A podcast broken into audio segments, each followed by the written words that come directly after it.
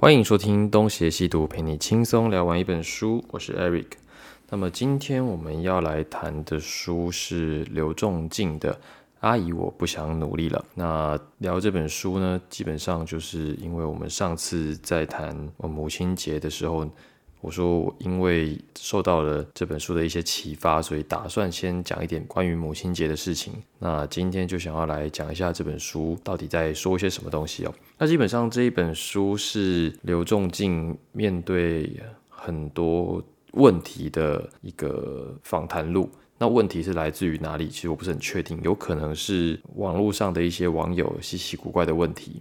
在序文里面，就是有人帮他写序了。那序文里面就说，好像是只要愿意付给刘仲敬十五块美金，那你就可以随便问，那他就会给你他的想法。那基本上那些想法汇整起来就是这本书的内容嘛。那我把这本书看完以后，我觉得的确有一些观点是。颇值得大家借鉴的，而且很多观点的确是蛮发人深省的。这也是为什么我决定要来讲这本书的原因。那先说结论，就是我觉得这本书的确是可以买的，不仅是作为呃历史爱好者的读物，你如果是作为一个对于人生正在迷惘的人读这本书，我觉得也是相当的合适。而且我觉得。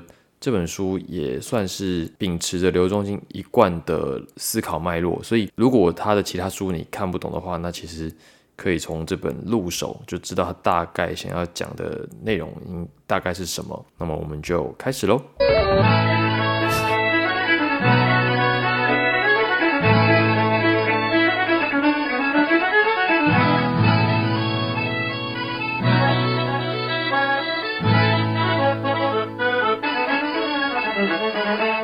好，那阿姨我不想努力了。这本书的阿姨指的并不是呃那种阿姨，而是指刘仲敬。刘仲敬不是阿姨，他是他实际上是一个大叔哦。那么我知道这个人也不是太早期的事情，应该也是几年前而已，时间并不长。那也是朋友介绍的。那么最早是看他的一些关于中国近代史的论述，例如说金鱼史啊，或者是。近代史的堕落，然后还有中国洼地等等的，那么他有他一套算是个人的历史观念跟思想，可是他在他的书里面的表达方式是比较难以入门的。难以入门的理由在于他的很多呃例子都来自于西方的一些历史故事，那绝对不会是我们平常在。一般的阅读当中能接触到的东西，所以如果你不太懂他历史故事的语境，那么基本上你连他想要讲什么都可能是看不懂的。而且再来是他的很多思想，他的很多思维模式，呃，我觉得是相对来说比较自成一格，比较具有逻辑推演式的的一种思路。那么他要把它转换成别人能看得懂的方式，其实是比较困难的，因为他可能就一直这样想，一直这样想，他也没有管别人到底知不知道他在说什么。其实我觉得聪明的人大多数都具有这样子的倾向，就是他自己自顾自的在脑中连接很多资讯，然后连接完之后，他觉得就好了，他也不需要再整理。那么。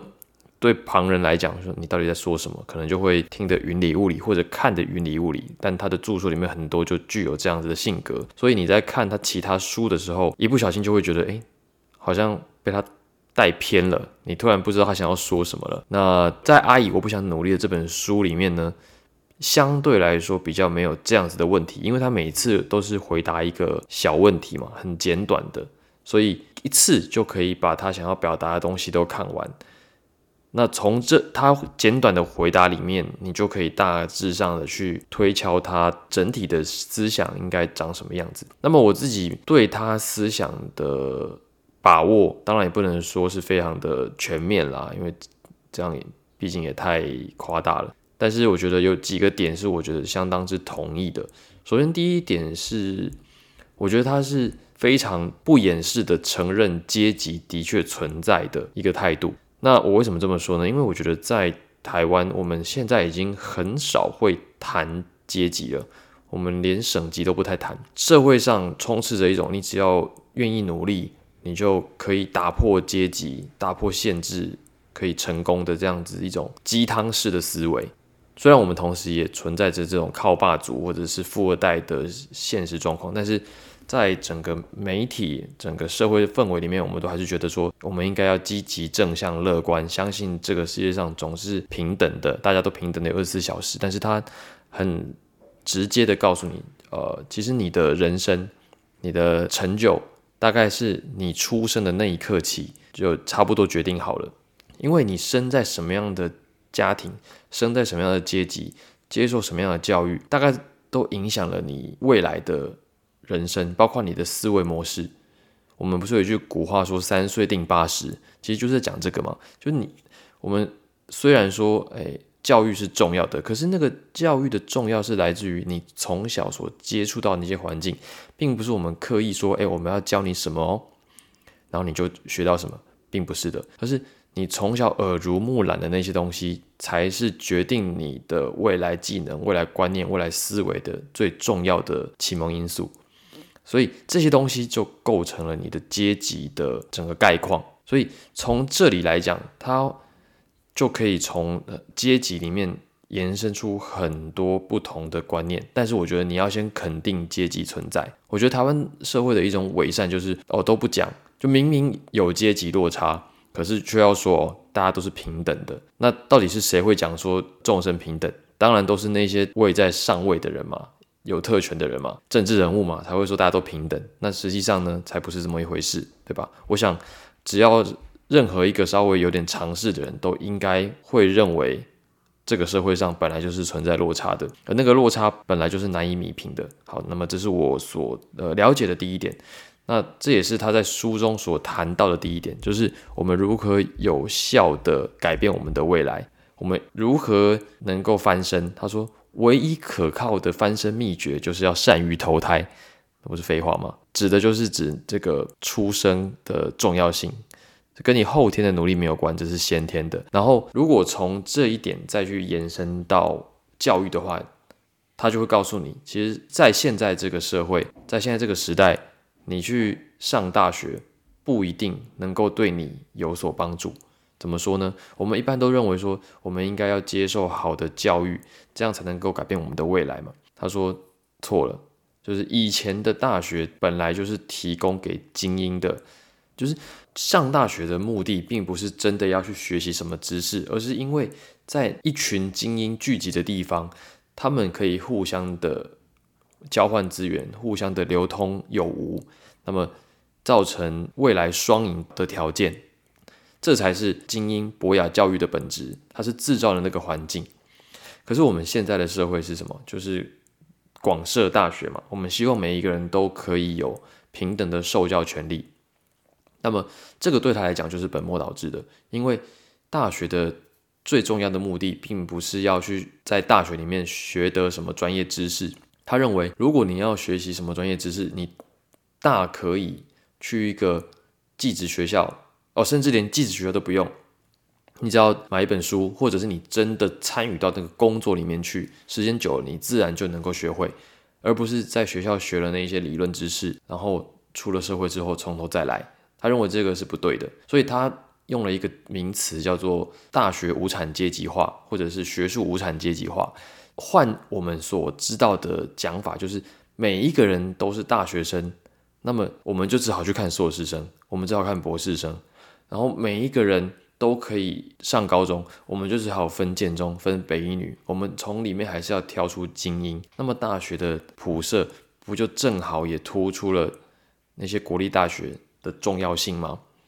所以他认为上大学，如果你是在毫无准备的情况下去大学，那反而是对你有害的。呃，我觉得他的意思可能更加的激烈。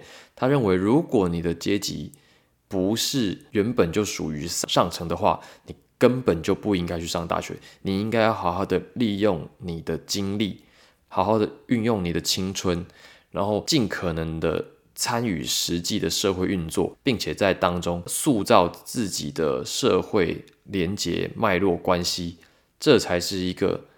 翻转你的阶级的最有效的途径，因为你要认清你的现实，你所在的阶级。如果你想要提升你的阶级，那么你应该是要在现实的脉络里面去寻找突破的可能，而不是认为在接受教育之后，你有这样的机会可以提升。他认为这个是不对的。好，那么我觉得他的这个讲法，我觉得还蛮呼应到现代的台湾社会，就是我们有太多的受教阶级，我们有太多的知识分子。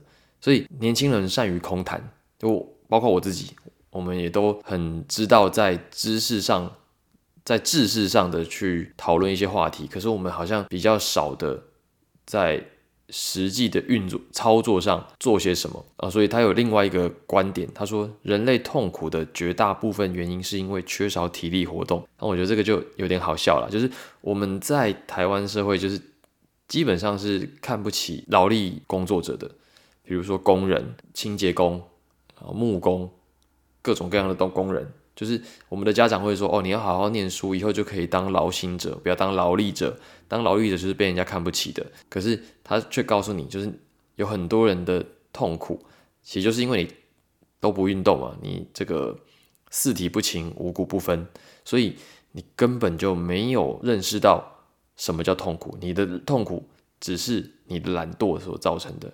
那我听起来，应该说，我看这本书，我看到的应该就是这样子。所以呢，他所给我的启示，就是在读完这本书之后给我启示，就是他其实是很重视实际社会的运作的。就我们通常在接受教育的过程当中，我们读了很多的理论，我们接受了很多抽象的知识，但是我们在面对实际的社会运作的时候，常常是一无所知的。那这个很有可能是因为，呃，我们从很久很久以前，比如说中国的科举，或者现在的任何的文官制度、任何的考试制度，都栽培我们要先成为一个在某方面的知识有一定基础，然后我们才能去做什么事情。这叫学而优则仕嘛。那么刘忠信可能认为，这基本上不是一个培养优秀的人的。好的方式，培养优秀的人的好的方式是，你要尽早的投入实际的生产，投入实际的劳动当中，你才有办法从不断的犯错，从不断的实验当中去取得你未来应该要有的技能，以及你与这个社会应该要要有的连接。那么他最期许的，或者说他觉得，如果你要提升你的阶级，那么你最应该要做的就是成为一个土豪。用他的话来讲，就是你要成为一个能够输出秩序的人。那这个话怎么讲？什么叫输出秩序？呃，我认为啦，它是一种人格特质，就是我们常常都可以在某一些环境上看到一些具有魅力的人格特质嘛。他可能在那个环境里面，他可以号召大家呃一起做事，然后大家会奉他为领袖，即便他可能没有那样的头衔。那通常像这样子的人，他一定是自己愿意做，而且他也愿意领导别人，然后让大家都信服于他。那像这样子的人，就算他本身并没有什么呃显赫的家世，或者是卓越的志士，但是因为他有号召大家的人格特质，所以他就能够变成秩序的生产者，而不是。秩序的接受者，那么像这样子的秩序的生产者，用他的说法就是土豪，听起来好像怪怪的。可是他的土豪的意思，其实就有点像以前在中国古代社会的那一些宗族的长老，就是那些长老，他是可以维护一整个宗族的运作的嘛，他可以负责去教育那个宗族的后代，可以去。评断整个宗族里面的事物，或者是协调纠纷等等等等的。那换另外一种说法就是士绅啦。那要成为一个士绅，当然你可能本身就有一点资产，但是如果你本身没有那样的资产，那么透过实际上在社会上的努力，在社会上的连结，把时间拉长的话，也许你是有机会成为新一代的士绅的，因为。你有年轻的本钱，你有精力，你可以去试着打造出自己的社会关系网络。但如果你把时间都放在抽象的知识学习上的话，你就会失去那些最精华的时间，失去那些实际创造连接的可能。那么你就成为一个书呆子，或者用它的另外一个术语，就是你就成为了一个费拉。那费拉这个词，我们如果有机会读到他的其他书，我们可能会在好好的讲一讲。那今天只能大概说，费拉就是一个比较来自于西方的术语，可能西方还印度吧。那它的意思就指的是穷苦的农民。那么用在中国社会里面，就是讲这些无知的人们，或者是呃靠着死读书就想要上位的这些人。好，然后我自己在看这本书的时候，我的确是觉得哇，呃，学历史或者是从历史中取得一些对于世界的看法，好像真的是一个蛮有用的事情。虽然他自己本人可能是否认的，但我觉得你通过去剖析某一些历史事件，然后分析现代社会。那你的确好像能够从中得到某一种观看世界的方法。当然，我觉得用他的话来讲，他可能觉得他本来就是这样的人，所以他才能够得到这样子的能力。因为他的说法是说，他认为有很多东西除了阶级之外，还是先天的。就你不太可能去逆反你本来就没有的东西，或者是你本来就不擅长的东西。他所认为的呃教育是指。你先天是什么？那么你的任务就是去发掘它，然后尽可能的强化它。如果你本来就不适合某些东西，那么你也不要去勉强。你最好就是及早发现自己没有那个能力，然后赶快去寻找你擅长的那个能力，然后赶快去培养它。所以他是非常的承认人生存在很多限制的，比如说阶级是个限制。你的天赋是个限制，这些东西都是天生存在的。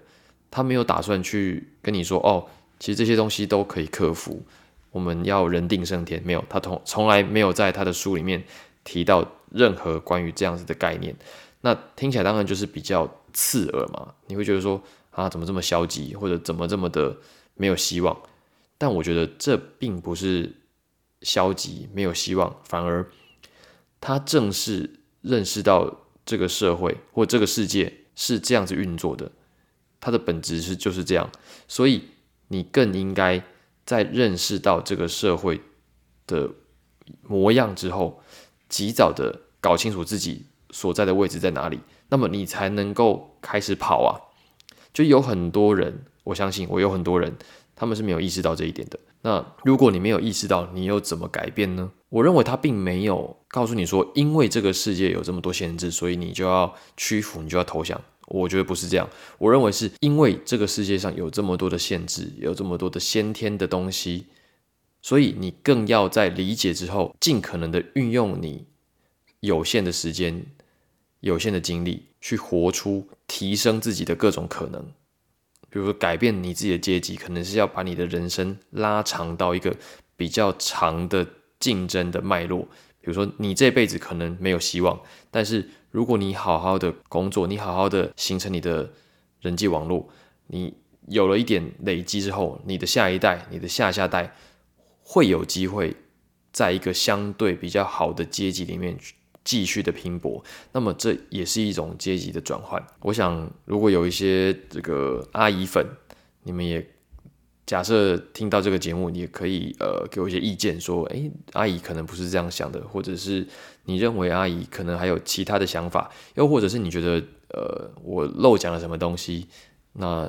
也许你们可以在留言补充告诉我。那今天我想大概就讲到这里吧，因为要介绍一本书，我觉得还是先讲一些我的观点就好了。那这次我就没有打算要呃条列式的去详述一本书了，因为之前这样子好像剥夺了大家看书的乐趣。所以我觉得就是把我认为值得推荐的一些点拿出来跟大家聊一聊。那如果说呃。